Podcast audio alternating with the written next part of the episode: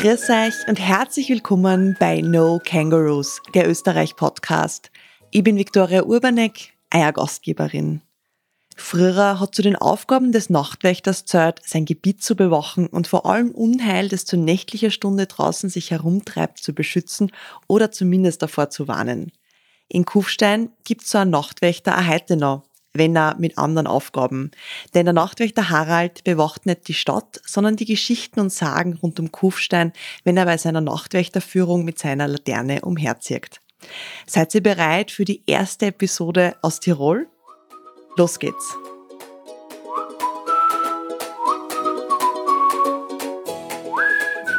Ja, durch eine lustige Fügung war ich im Sommer schon einmal im Kufsteiner Land unterwegs und habe da den Harald gleich bei zwei Aktivitäten kennengelernt. Lustig deswegen, weil ich erst eine Woche davor nämlich eine Folge zum Thema Waldluftbaden in Oberösterreich aufgenommen habe und dann mit ihm Waldluftbaden in Hintertiersee gemacht habe. Aber um das Thema geht's halt gar nicht, weil der Harald ist nämlich auch fleißig als Nachtwächter unterwegs und entführt Interessierte in vergangene Zeiten.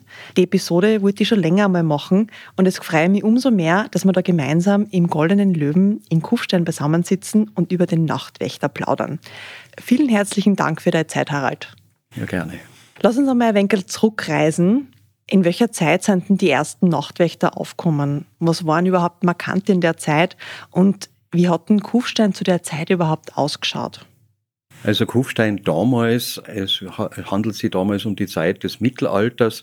Äh, Kufstein ist ja 1393 zur Stadt äh, erklärt worden, hat es aber vorher schon natürlich Ansiedlung gegeben. Kufstein war sehr viel kleiner damals. Also es war eigentlich nur der untere Stadtplatz, äh, die Römer Hofgasse, die Kirche und außenrum waren schon die Stadtmauern und dann hat es rundherum Bauernhöfe gegeben. Das war eigentlich für viele hundert Jahre war das dann eigentlich außen ein sehr freier, leerer Raum. Und die Stadt war einfach so eine Kleinstadt im Schatten des Festungsberges und der Festung Kufstein.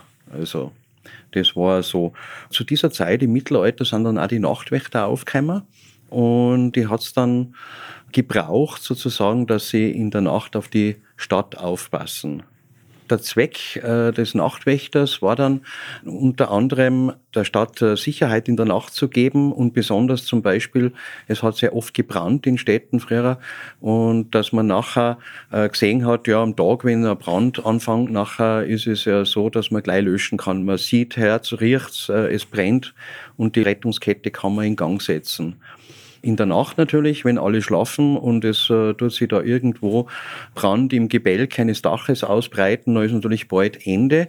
Nachher ist es eine Riesengefahr für die Stadt und es könnten äh, eben dann einige Häuser oder ein ganzes Stadtviertel oder die Stadt der Raub der Flammen werden. Also hat man sich dann was einfallen lassen und das war dann der Nachtwächter. Hat der Nachtwächter noch andere Aufgaben gehabt, außer jetzt ein Feuerwarnsystem zu sein? Hat natürlich nur mehr Aufgaben gehabt. Der hat zum Beispiel schauen müssen, dass die Häuser und Geschäftstüren ordnungsgemäß verschlossen sind. Er hat in den Straßen einer Stadt für Sicherheit sorgen müssen. Er ist immer seine Runden gegangen und hat eigentlich so im Großen und Ganzen auf die Stadt aufgepasst. Eine wichtige Aufgabe war die Überwachung der Sperrstunden zum Beispiel. So hat es damals auch schon gegeben.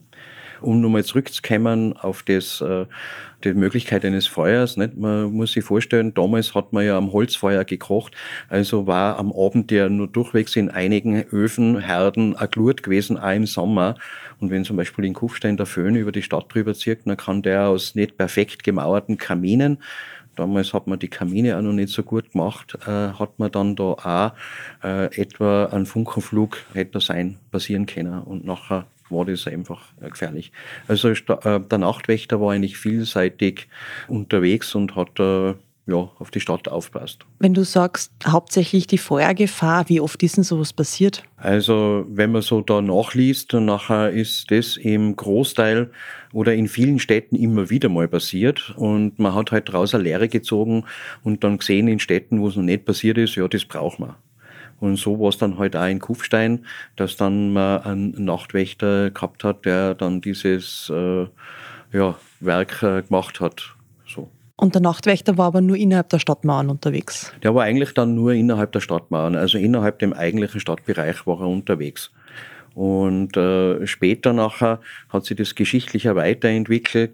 Äh, wie Kufstein dann größer war, ist er natürlich dann auch außerhalb der Stadtmauern unterwegs gewesen. Aber vor circa 200 Jahren ungefähr hat sich ja dann aus den Nachtwächtern generell bei uns in der Gegend, im deutschsprachigen Raum, dann überall verschiedenst die Stadtpolizei oder ein was Polizeiähnliches, äh, je nachdem in vielen verschiedenen Städten, verschiedene Systeme hat sich dann da äh, herausentwickelt. Also in Kufstein weiß man vor circa 200 Jahren, ein bisschen mehr, hat es aus den Nachtwächtern die Kufsteiner Stadtpolizei außerentwickelt. Spannend.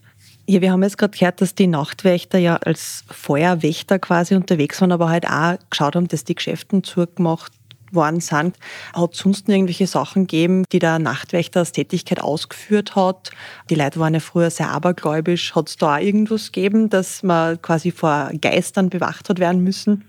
Vor Geistern direkt nicht äh, bewacht werden, aber äh, zum Teil in großen Städten zum Beispiel war ein Nachtwächter schon frühzeitig eigentlich äh, sowas wie eine nächtliche Polizei, der dann äh, London zum Beispiel war ganz eine große mittelalterliche Stadt, da hat er dann auch schauen müssen, wenn er irgendwo ein Verbrechen stattfindet, aufklärerisch äh, tätig zu sein. Also das heißt, bei einem Gewaltverbrechen schauen, sieht da noch jemand davonlaufen, wer war da unterwegs was bei uns vielleicht auch mal vorkommen sein mag. Oder speziell im Winter, wenn wieder mal einer zu viel über den Dusch getrunken hat und dann irgendwo nicht heimgefunden hat, dass man den dann heimgebracht hat, weil man hat ja dann eigentlich alle Leute kennt. Die Leute waren ja, wie du gesagt hast, sehr abergläubisch ähm, und das hat eine Auswirkung auf den Nachtwächter gehabt. Damals haben die Leute geglaubt, dass zum Beispiel in hohen, dunklen Gewitterwolken Geister und Gespenster, die wilde Jagd genannt, mitziehen. Und wenn jemand im Freien unterwegs ist, nachher werden in den Krankheiten eingezaubert von der wilden Jagd zum Beispiel. Und wenn einer wieder Nachtwächter jeden Tag in der Nacht unterwegs ist und auf die Stadt aufpasst und das immer gesund überlebt sozusagen. Da haben die Leute halt geglaubt, ja, es kann sein, dass der irgendwie mit dem Teufel im Bunde ist, weil er das äh, quasi immer gut überlebt, wo es doch so gefährlich ist. Und damals war halt eine andere Zeit. Die Leute haben wirklich geglaubt, zum Beispiel, dass der Teufel auf der Erde wandelt, dass es Gespenster in die Berge gibt, äh, das Kasamandel auf der Alm und so weiter. Also von dem her gibt es ja ganz viele Geschichten. Und ja, der Nachtwächter hat da sicher auch ein bisschen zum Leiden gehabt. Also, und da hat es ja gleich ein paar Leute gegeben, die nicht so beliebt waren.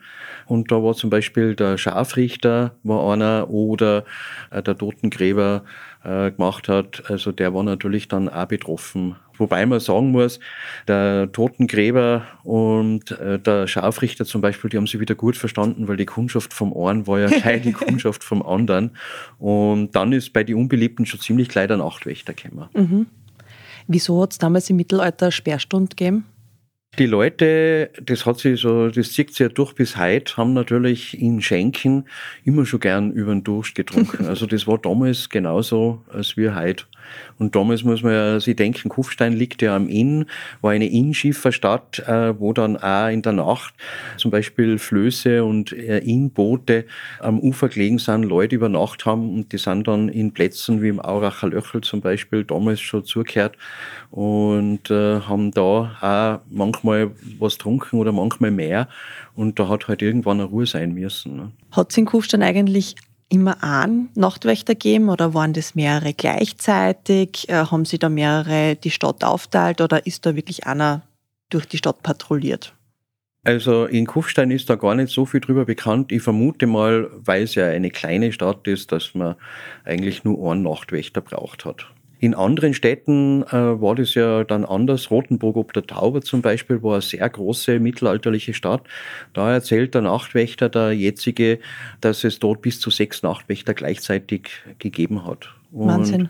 Die sind dann immer paarweise auch losgeschickt worden und da hat man sie dann übrigens auch beholfen, dass dann man zwei zusammen dann hat, die sie nicht so gut verstanden hat, so damit sie sich gegenseitig kontrollieren, damit jeder ja seine Runden macht dieses alte Nachtwächterlied, äh, das kennt man ja so, hörte Leute, lasst euch sagen, die Uhr hat zehn geschlagen, diente ja nicht unbedingt der Zeitansage, sondern das war eigentlich so, dass man Nachtwächter gehört hat, aha, da geht seine Runden. Ne? Mhm. Und Die Wichtigkeit von einem Nachtwächter übrigens ähm, fällt mir gerade ein, die sieht man vielleicht daraus, dass schon frühzeitig ein Mechanismus erfunden worden ist. Da habe ich mal so ein bisschen drüber nachrecherchiert und es hat dann den stummen Nachtwächter gegeben sozusagen. Ein Apparat, der in einer Mauer oder in einer Tür eingelassen war. Zu einer gewissen Zeit hat sie wo dann ein Fenster geöffnet und der Nachtwächter hat dann da Zettel oder einen Holzblock oder eine Markierung auf jeden Fall einschmeißen müssen. Und wenn alle halbe Stunde immer anders Tür aufgeht, dann hat man in der Früh dann schauen können, Nachtwächter, aha, hat alle Zettel da eingetan, wo sie hinkehren. Also dementsprechend hat er seine Runden gemacht. Da sieht man schon, also sowas wie eine Stechuhr mhm. wurde erfunden, um schleißig schlampige Nachtwächter zu kontrollieren zu können. Also das war dann doch den Leuten bewusst, der Nachtwächter ist eine wichtige Figur. Nicht? Also mhm. von dem her.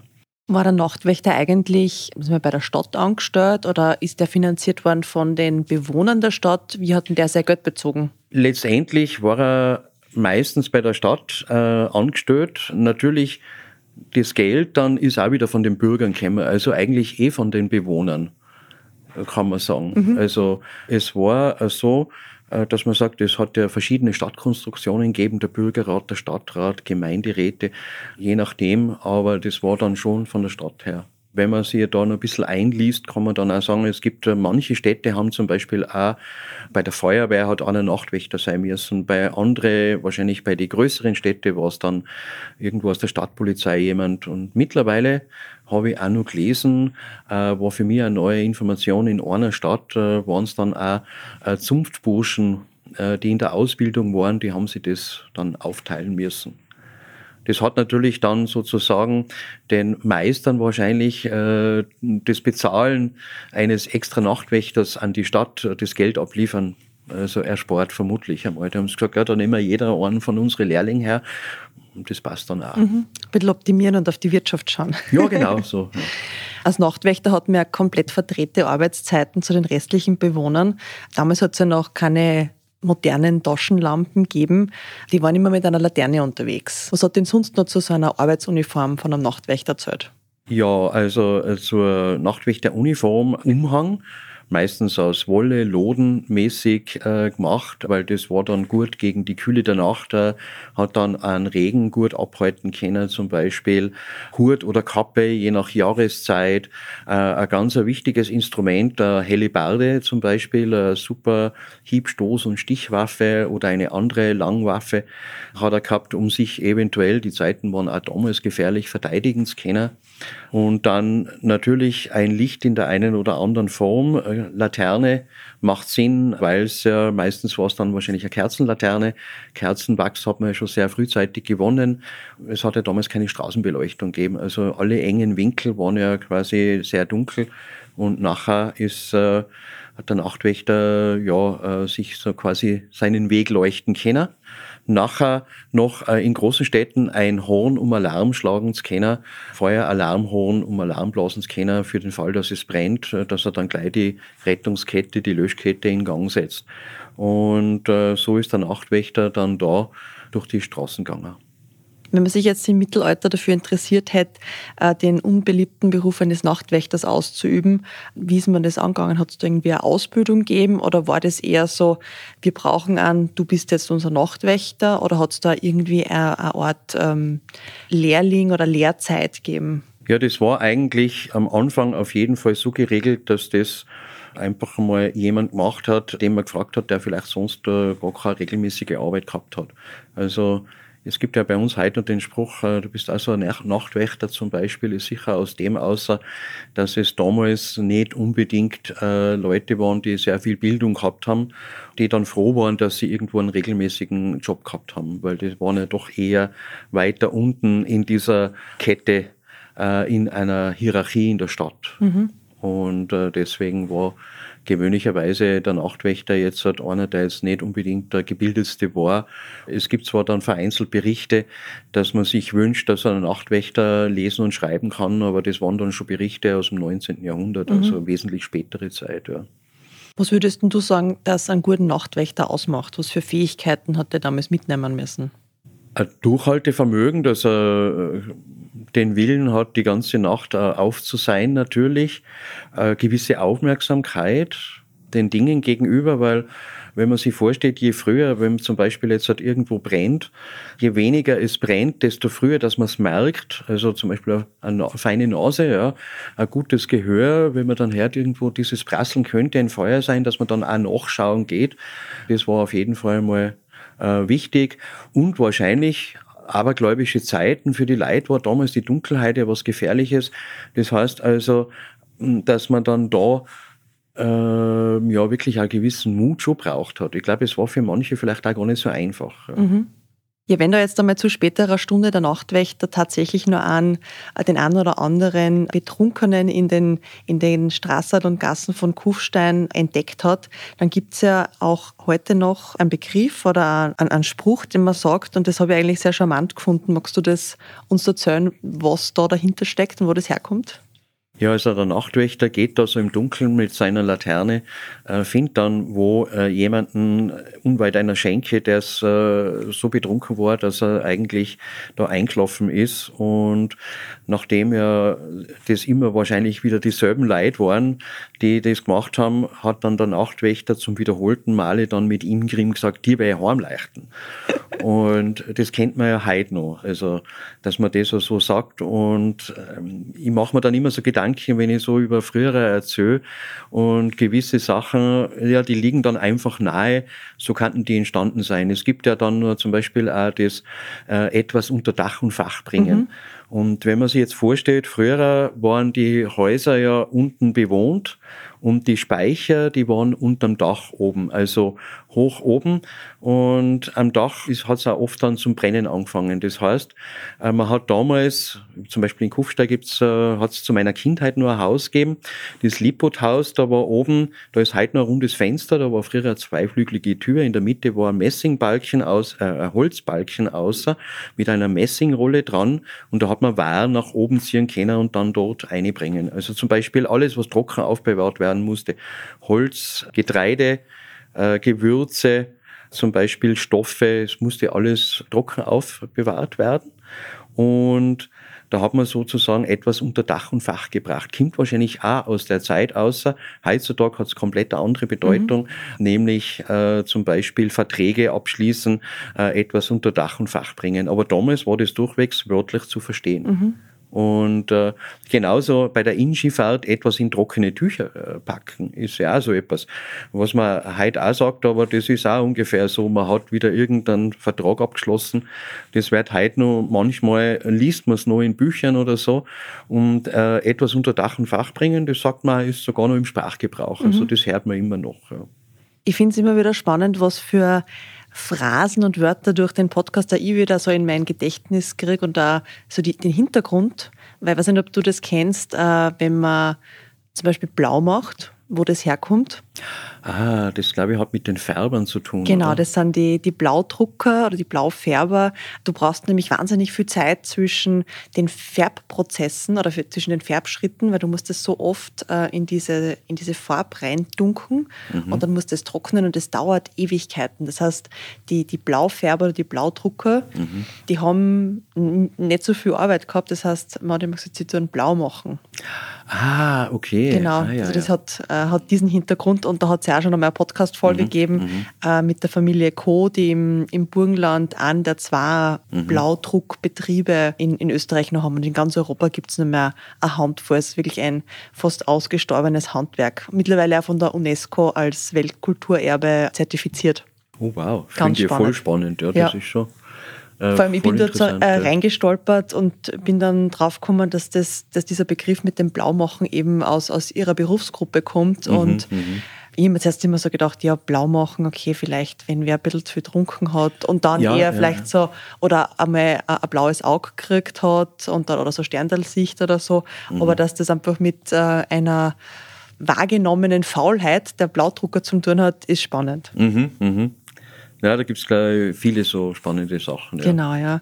Ähm, und du gibst das ja in deinen Führungen mit, wo ich auch ganz viel diese, von diesen Phrasen schon gelernt habe oder mitgekriegt habe. Das war im, das war im Heeresgeschichtlichen Museum. Da haben wir mal eine Führung mitgemacht mit einem, der wirklich Geschichte lebt. Die haben wir leider den Namen von dem Herrn nicht gemerkt, aber der hat da diese Phrasen, die wir heute noch wirklich aktiver verwenden, ja, mhm. die haben ganz viel haben einen militärischen Hintergrund. Das mhm. fällt mir natürlich gerade nichts ein, aber vielleicht machen wir einfach einmal eine Podcast-Folge, wo es dann ähm, solche, solche Phrasen, diese, diese Bedeutung ähm, dem Ganzen nachgeht. Aber jetzt zurück zum Nachtwächter. Und zwar, ähm, du bist ja ein Teilzeit-Nachtwächter im Sommer wie auch im Winter und nimmst Gäste und Interessierte mit auf eine kleine Zeitreise. Wie bist du denn überhaupt dazu gekommen, dass du neben deiner Tätigkeit als Bergführer da auch des Nachts durch die Straßen von Kufstein ziehst? Äh, ja, also äh, zur Tätigkeit als Bergführer, äh, das ist eigentlich kein Bergführer, ich bin Bergwanderführer, ist mhm. ein großer Unterschied. Und Gut, dass du das sagst, weil ich habe ich hab schon einmal gewusst, was der Unterschied ist, aber vielleicht magst du es auch noch kurz erklären. Ja, ganz kurz erklärt ist so, dass der Bergführer äh, mit den Gästen, mit seinen Gästen oder ja, äh, klettern geht mhm. und äh, sich im Felsen und im Schnee und Eis irgendwo jenseits der Baumgrenze unterwegs, unterwegs ist äh, mit Seil und so weiter. Und die darf eigentlich nur als Bergwanderführer auf mittelschwierigen äh, Wegen rot markiert, also schwarze Markierungen, zum Beispiel schwarz markierte Wanderwege darf ich gar nicht führen. Mhm. Im mittelschwierigen schwierigen Gelände unterwegs bin. Und das ist dann die Kompetenz des Bergwanderführers. Und so einer bin ich. Also mit dir geht man wandern und mit, mit mir Bergsteigen. Geht man, genau, wandern, richtig. Genau. Ja. So ist es. Und ja, ich bin Bergwanderführer fürs äh, Kufsteiner Land. Da hat vor etlichen Jahren gab es dann einmal so, ja, äh, so die Idee, man könnte in Kufstein, weil es ja doch noch äh, schöne erhaltene Altstadt ist, äh, eine Nachtwächterführung auch ins Programm nehmen. Und äh, ich hatte damals noch vier Kolleginnen, Bergwanderführerinnen. Und äh, dann hat man so gesagt, ja, wer macht das dann? Und dann haben meine vier Kolleginnen gesagt, ja, das muss der Harry machen, weil äh, für Frauen ist das nix. und dann, ja, so ganz unromantisch bin ich dann zum äh, Nachtwächter-Dasein gekommen und ähm, habe mich dann äh, am Anfang mit dem äh, natürlich intensiver auseinandergesetzt, habe dann diese Führungen begonnen, habe mich nach einiger Zeit dann auch dann ganz gut gewöhnt und äh, dass man es erst abgeht, habe ich dann wirklich erst mal äh, gemerkt, äh, so mit dem ersten Lockdown, wo plötzlich gar nichts war, wenn man so denkt, ja, jetzt mache ich einmal die Woche meine Nachtwächter und irgendwie heute Abend war es wieder so weit und Woche für Woche und nix. Und dann habe ich erst gemerkt, es geht mir wirklich ab. Also dieses in der Stadt äh, diesen Programmpunkt zu machen. Also habe ich mir nie so gedacht, dass man das mal abgeht oder so. Mhm. Und es ist tatsächlich so, ja.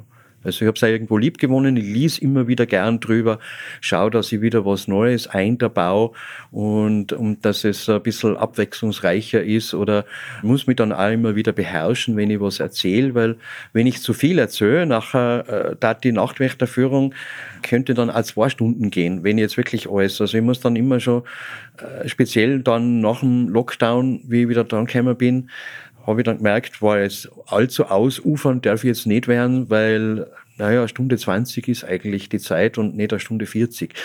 Und die Leute wollen ja auch wieder ins Hotel und so. Vor allem die Führung findet ja in der Nacht statt. Die das findet heißt, in der die Nacht Leute statt, genau. möglicherweise auch schon ein wenig kalmiert, nach einem genau. ähm, anstrengenden Tag vielleicht in die Berg. Genau, so ist es. Das ist ja. ein schöner ähm, Abschluss vom Tag. Mhm. Bei deinen Führungen durchs nächtliche Kufstein, da erzählst du ja auch so manche Sagen und Geschichten.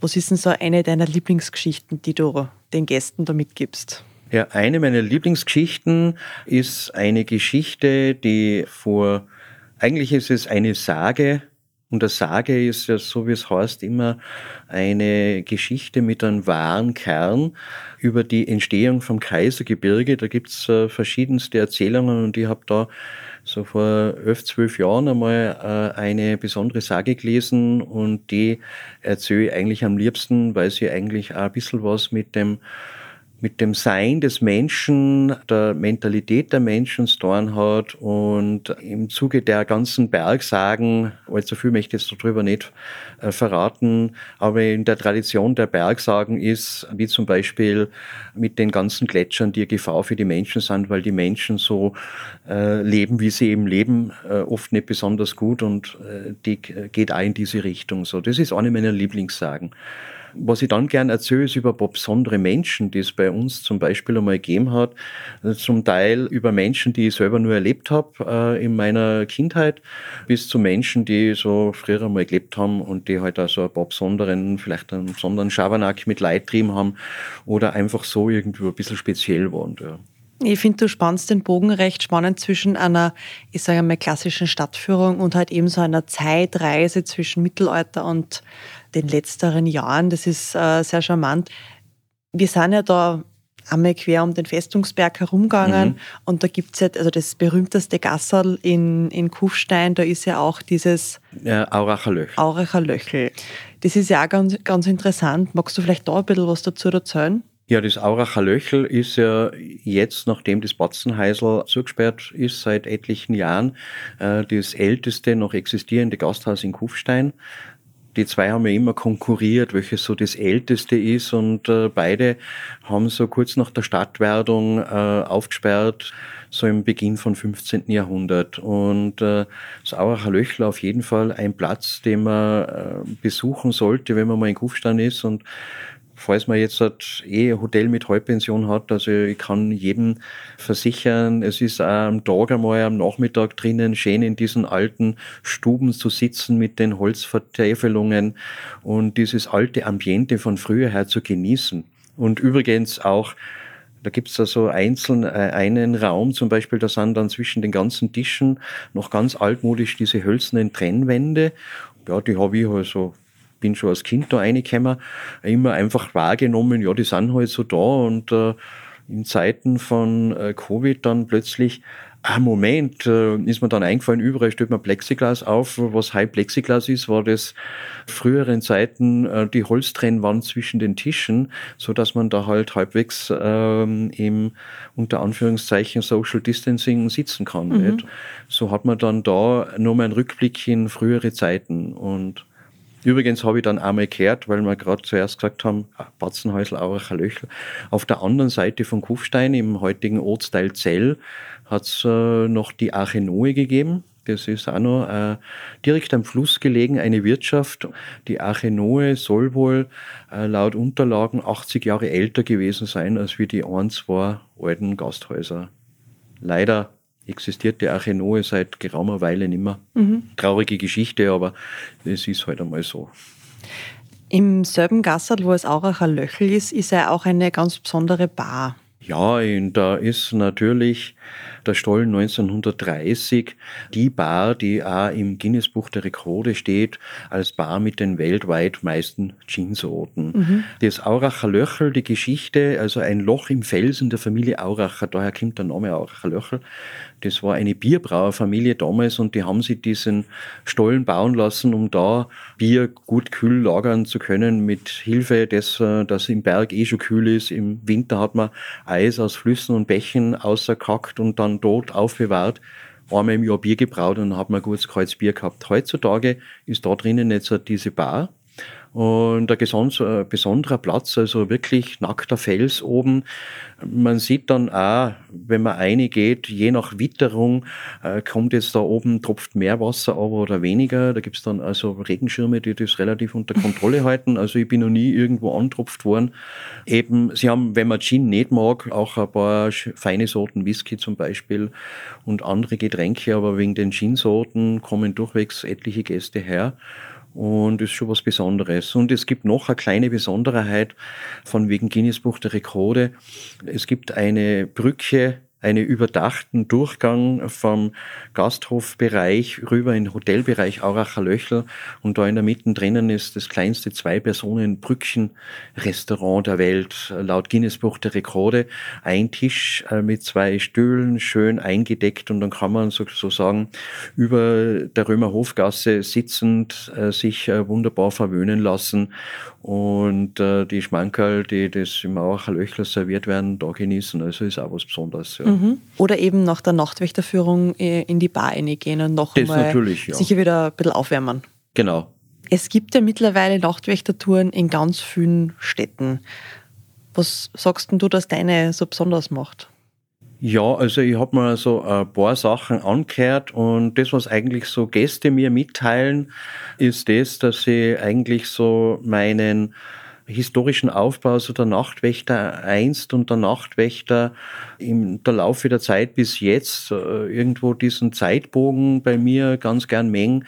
Und das Zweite, dass ich jetzt halt nicht so Schauermärchen oder Schauergeschichten, so in jedem zweiten Haus ist irgendein grausamer Mord passiert oder sowas, dass das eben, dass ich das nicht erzähle, sondern dass ich einfach so für jeden ein kleines Geschichtal irgendwo dabei habe aus vielerlei Richtungen und Seiten heran. Also äh, glaube ich, das ist etwas, was die Leute ganz gut gefallen. Und es gehen ja immer wieder Einheimische, also Kufsteiner mit. Äh, da gibt's dann auch Leute, die dann sagen, boah, ja, das habe ich so gar nicht gewusst. Oder man geht durch eine kleine Gasse durch und dann sagt jemand, der schon in Kufstein geboren ist und äh, Anfang, Ende 60 ist eigentlich und dann sagt, boah, durch die Gassen bin ich schon seit 25 Jahren immer durchgegangen.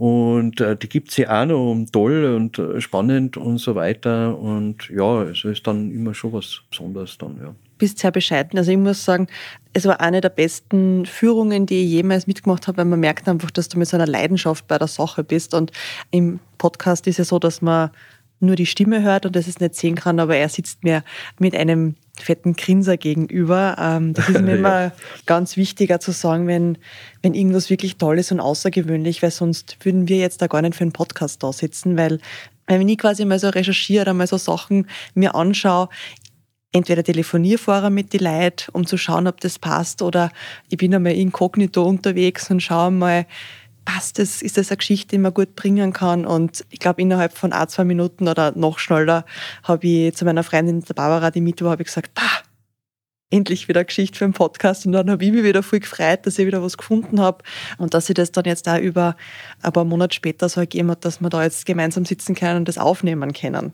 Ja, da bedanke ich mich recht herzlich, ja, ganz richtig. Also ein fettes Grinsen, ja. Jetzt habe ich schon äh, wirklich äh, smilen müssen, weil wie ich das so gehört habe, habe ich mir so denkst, so wow, ja, danke, danke. Ja, gern. Also es ist auch eine große Empfehlung natürlich, dass, dass die Hörerschaft da nach Kufstein kommt und sich ja nicht nur einen Tagesausflug gönnt, sondern auch mal da übernachtet, weil sonst nachher nach Heimfahren nicht, glaube ich, ein bisschen zach. Wenn man sich jetzt für so eine Führung mit dir interessiert, äh, wo meldet man sich da am besten an und wie oft findet die normalerweise statt? Also ähm, am besten ummelden tut man sie beim Tourismusverband Kufsteiner Land. Da gibt es eine ganz einfache E-Mail-Adresse info.kufstein.com zum Beispiel.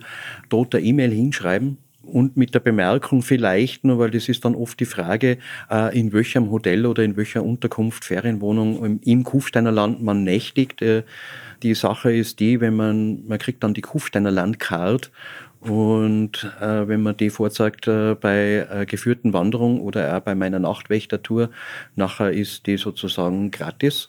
Das wäre dann nur ganz gut für uns, dass wir das organisatorisch besser wissen. Und das ist so die einfachste Möglichkeit, sich anzumelden. Man kann natürlich auch direkt hingehen, an Counter im äh, Tourismusverband äh, zu Öffnungszeiten in Kufstein oder in Bad Hering, in Niederndorf und in Tiersee gibt es jeweils Büros und da könnte man sich auch anmelden. Das geht auch telefonisch, geht natürlich auch. Wenn man schon in Kufstein ist, äh, jedes Hotel wird auch gern seine Gäste anmelden für eine Nachtwächterführung. Genau, so war es ja bei uns, weil wir waren in Hintertiersee und haben uns dann dieses Sommerprogramm angeschaut und da bietet das äh, Kufsteiner Land ja wirklich viel, äh, ich glaube immer an Wochentagen oder am mhm. Wochenende. Äh, wir sind äh, vom Programm her Montag bis äh, Freitag. Samstag ist ja doch immer nur dieser klassische Wechseltag. Ja, so ist es jetzt halt einmal, was es gegeben hat und vielleicht nächstes Jahr wieder gibt. Naturerlebnis Kaisergebirge sind so extra Führungen, wo man mit der Stadt Kufstein und der Tourismusverband zusammen Spezialführungen anbieten. Das wäre dann äh, im Kaisergebirge, wo man mit dem Sesslift auffährt. Da gibt's dann auch Führungen samstags aber das genauere, das weiß ich noch gar nicht, das Planungen. Und äh, ja, die Nachtwächterführung, die findet immer am äh, Donnerstagabend statt, äh, immer um 21 Uhr. Und der Treffpunkt ist immer der Marienbrunnen. Also das ist am Unterstadtplatz dieser Brunnen, gibt eh nur einen. Und da ist immer der Treffpunkt. In der Adventszeit jetzt ist es dann immer Freitagabend. Also diese vier Adventfreitage, wenn man es so nennen will, ist aber auch immer um neun Uhr abends. Es hat sich so erwiesen, neun Uhr ist eine gute Zeit. Man kann im Hotel nur Abendessen und kommt dann selbst aus Hintertiersee normalerweise nur relativ pünktlich hin, ohne dass man jetzt sein Essen zu schnell essen muss, was ja auch ein Argument ist. Äh, man kann es natürlich auch als extra Gruppe buchen, wenn man jetzt so sagt, wir sind 10, 15 Leute. Äh, oder auch zu normalen Zeiten, sage ich mal jetzt, wo Gruppengrößen dann nicht. Also bis zu 20 ist es eigentlich auch gut möglich. Dann kann man schon einmal eine Sonderführung auch buchen. Habe ich manchmal eben Sonderführungen, wenn jemand sagt, ja, ich komme mit meiner Firma, dann hat man halt auch einen Mittwochabend. Dann kann man das auch individuell ein bisschen machen mit der Zeit natürlich. Ne? Mhm. Du hast jetzt gerade vorgesagt, nächstes Jahr Kleiner Hinweis, wir nehmen das noch im Jahr 2021 auf. Es wird aber erst im Jänner 2022 veröffentlicht. Also ab Sommer wird es dann wieder möglicherweise noch zusätzliche Sachen geben. Aber ich möchte auch nochmal sagen, das, das Sommerprogramm, äh, es gibt ja auch ein Winterprogramm, aber zum Sommerprogramm kann ich sagen, da sind wirklich Sachen dabei. Ähm, wir haben das Waldluftbaden oder auch, glaube ich, Kräuterwanderungen gibt es und alles Mögliche. Das sind, das sind sehr abwechslungsreiche Sachen und auch Sachen dabei, die man so vielleicht einmal noch nicht ausprobiert hat. Und wenn das das also im Rahmen von einer Gästekarten dabei ist, dann unbedingt einfach einmal ausprobieren und einmal was Neues ausprobieren. Ja, genau. Also ich bin ja noch Qigong und Tai Chi Lehrer zum genau, Beispiel. Ja. Und dann haben wir diverse Angebote eben beim Waldluftbaden immer, sind immer Qigong-Übungen dabei. Zum Beispiel, und Gottes Waldluftbaden ist etwas, was mir als großes Anliegen ist.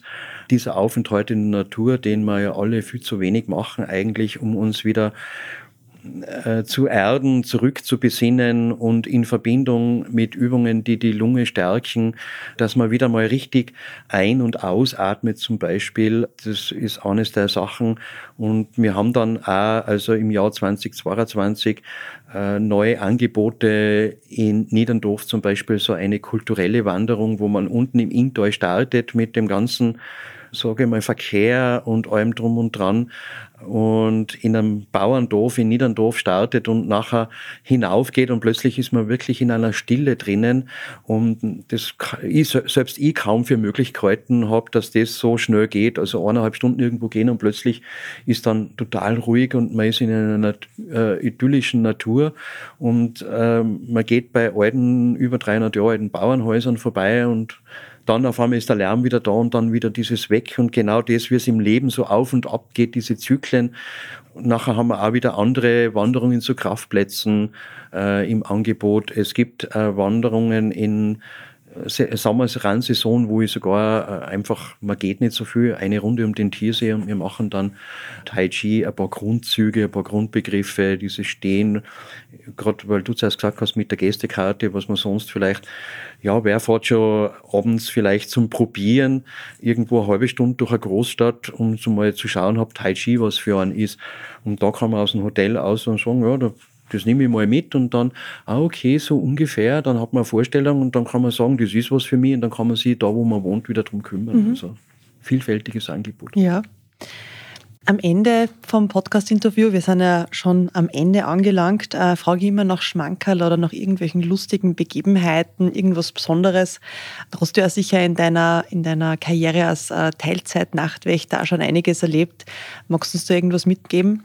Ja, äh, so zum Beispiel eine von den besonderen Sachen, wo ich selber ganz lustig gefunden habe, einmal war ein Herr dabei, also mir, man geht ja da vom unteren Stadtplatz, gehen wir in Richtung Rathaus auf und dann kommt man dort beim Spargeschäft vorbei und wie wir da schon vorbei waren, hat er mich dann beim Weitergehen gefragt, äh, ob das ja, das, ob das jetzt das erste Spargeschäft Österreichs ist. Nicht? Ja, habe ich gesagt, das ist das erste Spargeschäft Österreichs, also weil Spar, die Familie Reich, Kufsteiner Familie und so weiter, und die haben das dann nach dem Zweiten Weltkrieg gleich gegründet. Und Ich habe ihn dann gefragt, wie er auf das jetzt kommt. Ja, er hat drüber gelesen und er ist auf der Suche nach allen Filialen, ersten Filialen von großen Ketten. Also erster Lidl, erster Aldi, erster DM und natürlich ein erster Sparmarkt. Und das habe ich wirklich was äh, Besonderes äh, gefunden. Und mir war das gar nicht bewusst, dass man das so quasi als seine Hobby Urlaube betreiben. danach als Ja. Hobby. Also ich meine, der beschäftigt sich das ganze Jahr drüber mit irgendeiner Kette. Und ich wüsste jetzt nicht, wo der erste Aldi. Er hat mir's gesagt, aber ich hab's vergessen leider. Und das ist wahrscheinlich auch nicht so mein Thema. Nicht? Also das habe ich schon fast skurril gefunden. Man kann dann sagen, es gibt immer Begegnungen mit wunderbaren Menschen, hat es mal einen Film gegeben. Und da habe ich auch bei den Nachtwächterführungen so meinen Anteil. Glaube ich, einmal hat mich dann einer gefragt, äh, in Kiefersfelden gibt's doch diese Schmalspurbahn. Und äh, dass die jetzt nicht mehr fährt, das war ein Engländer, der mitgegangen ist. Und der hat mich dann gefragt, habt die jemals wieder fahren? habe ich gesagt, nein, also bin jetzt halt nicht überzeugt, weil ich habe schon gesehen, da gibt es so eine kleine alte Transportbahn, wo man gebrochene Kalksteine transportiert hat. Und weil ich gesagt habe, da haben sie schon Asphalt eingegossen, in, damit man als Radlfahrer nicht in die Rillen fährt. Na, das ist so schade. Und dann habe ich gesagt, ja, in, es gibt ja die Aachenseebahn und die Zillertalbahn. Nicht? Ja, mit denen ist er schon gefahren. Er sammelt äh, Schmalspurbahnen. Also da haben wir so gedacht, der typische Engländer, der sammelt irgendwas, wo sonst fast keiner auf die Idee kommt. Und tatsächlich im Internet, es gibt eine riesen Fangemeinde, die machen ihre Urlaube so und hacken und dann da filmen und so weiter, Schmalspurbahnen mitfahren. Und ja, da gibt's ganz tolle Leute oder Leute, Gäste, die äh, seit 50 Jahren aus Kufstein weg sind und mir dann Sachen erzählen, wie das früher war mit dem Kufsteiner Lied und äh, wie die Leute, äh, wie es damals zum Beispiel einen Streit gegeben hat, wer ist wirklich der Urheber des Kufsteiner Liedes. Also heute sagt man, das ist der Karl Ganzer, steht so überall drinnen, aber da hat es einmal die Debatte gegeben, dass das wohl mehrere Leute gemeinsam geschrieben haben oder so in der Richtung aus sowas halte ich mich dann wieder raus oder so, weil da gibt's dann so wieder, äh, wir haben eh genügend Meinungsverschiedenheiten und man muss es ja nicht nur anheizen. Aber über einen unterirdischen Gang, der unterm Inn durchgeht zum Beispiel, hat man dann Leute schon erzählt, was ich ja aus meiner Kindheit schon gehört habe, was aber anscheinend äh, in der Kufsteiner Chronik nie irgendwo äh, eine Bestätigung gegeben hat, weil es gibt sogar noch eine Rechnung dafür, dass äh, der Schacht in der Kufsteiner Festung einmal gemacht worden ist und zahlt worden ist und das ist schon ziemlich alt.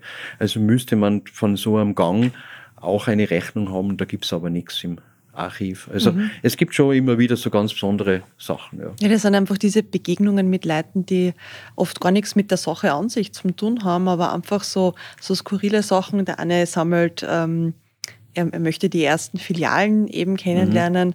Ähm, wir haben gerade vorher geredet, du verbringst deinen Urlaub ganz gern irgendwo, zum Beispiel in Kanada, wo du mehrere Wochen mit dem Kajak allein herumfährst und einmal die Natur und die Abgeschiedenheit äh, genießt. Finde ich ganz spannend, und wenn man eben durch solche Gespräche solche Sachen herausfindet. Ich denke mir dann immer wieder, es gibt eigentlich nichts, was nicht gibt und es ist einfach so schön. Das ist richtig, ja, da hast recht, ja. Das ist wirklich auch meine, äh, meine Feststellung mit den Gästen, generell jetzt nicht nur bei der Nachtwächterführung, sondern äh, sonsten. Und ich hätte wahrscheinlich wirklich, wir haben schon ein paar Leute angesprochen drauf, du kanntest ja dann, jetzt mache ich es doch als Bergwanderführer schon über zehn Jahre, Du kanntest ja ein Buch schreiben über die ganzen Begegnungen mit den Menschen und so. Ich hätte mir seinerzeit mal anfangen sollen, Sachen aufschreiben. Es ist ja nie zu spät, aber äh, so manche Sachen sind mir inzwischen schon entgangen oder ja, habe ich wieder vergessen. Aber es ist auf jeden Fall genau den Eindruck, es gibt nichts, was es nicht gibt, ja. Aber das wäre meine Idee für einen Wanderführer der besonderen Art, nämlich nicht der die Wege beschreibt, sondern der die Begegnungen beschreibt. Ja, genau, ja, ja, ja. Weil sonst so Wanderführer können ja recht trocken sein und manchmal stellen wir selbst die Frage, braucht man jetzt wirklich noch dieses papierene Ding, weil im Internet gibt es ja auch schon sehr viel, sagen wir zur Inspiration, ja. Und dann nehme ich mir sowas mit und dann habe ich meistens eh irgendeine App, wenn ich allein noch irgendwo das erste unterwegs bin, wenn ich weiß, dass es nicht ganz so gut ausgeschildert ist. Aber mit so Geschichten ist das sicher mal wieder was anderes und was Neues. Das wäre auf jeden Fall äh, vielleicht eine gute Idee, ja, Verbindung Wandergeschichten und äh, im Zusammenhang mit Menschen, die da gewandert sind. Ja, das wäre schon eine gute Möglichkeit und wie du sagst, ja, heutzutage mit den modernen Methoden, ich bin ja einer, der hauptsächlich mit Apps wandert und lieber sagt, okay, ich passe auf mein Gerät auf und nehme nur eine Powerbank extra mit. Ich habe zu, zu Hause habe ich eine, eine ganze Kisten voller Wanderkarten von fast ganz Tirol und Südtirol und Kanada einen Haufen und Skandinavien ziemlich einen großen Teil. Ich glaube, ich müsste hunderte von Euros ausgeben, möchte das jetzt aktualisiert als Papier haben. Und da bin ich dann schon froh, dass es inzwischen akkurate Navigationshilfsmittel elektronischer Art gibt. Wobei immer nur die Feststellung mache, wenn ich jetzt halt in Skandinavien unterwegs bin für eine Wanderung von drei Wochen, dass ich dann zumindest eine grobe Papierüberblickskarten habe ich dann immer dabei und tatsächlich auch einen Kompass. Weil äh, was ist, äh, wenn das Handy mal wirklich, es kann doch was passieren. Also die sind zwar halt gut und wasserfest, äh, die meisten normalen ohne irgendwas Besonderes, also kurz in eine Pfützen reinfallen ist wurscht. Aber trotzdem, wenn es einmal auslässt, äh, das hat man nie in der Hand, dann kann man sagen, ja, im Groben komme ich schon noch zurecht äh, von dem. Es ist schon noch ganz gut. Da gebe ich dir voll recht. Und wenn wir jetzt die erste Folge offiziell in Tirol aufnehmen, kann ich da gerne noch zwei Büchertipps geben, die wirklich besonders sind. Und das eine ist der Eskapadenführer von äh, Dumont, von der Lea Heiner, die wohnt in Innsbruck.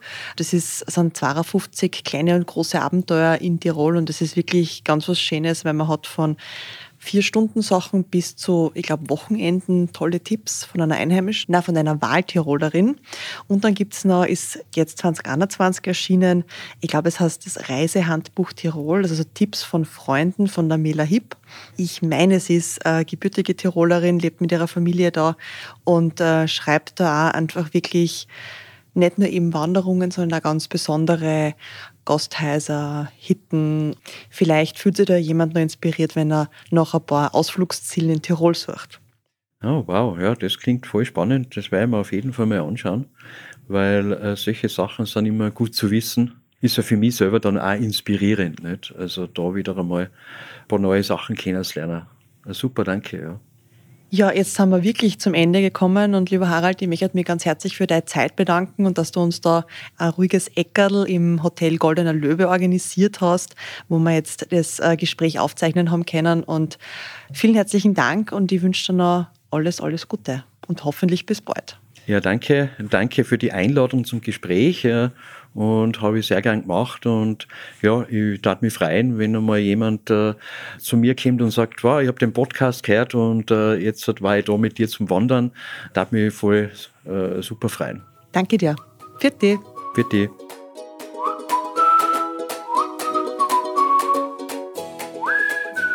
Wie ihr gemerkt habt, zahlt es wirklich aus, Kufstein nicht nur am Tag, sondern auch einmal bei der Nacht zu erkunden und vielleicht einmal bei einer Nachtwächtertour mit dem Harald dabei zu sein. Alle Infos zur Folge gibt's wie immer unten in den Shownotes und auf www.nokangaroos.at. Folgt uns auf Social Media, dort findet ihr den Podcast unter No Kangaroos Podcast. Bei Ideen für neue Folgen schreibt uns auch voll gern, die kommen dann auf eine Liste, die immer wieder weiter wächst und einfach für die Planung in den nächsten Monaten dient. Danke, dass ihr den Podcast mit euren Ohrwascheln so unterstützt und immer wieder weiter erzählt, was für Geschichten es dort zum Huchen gibt. Viert euch, bis bald und wir hören uns in zwei Wochen wieder.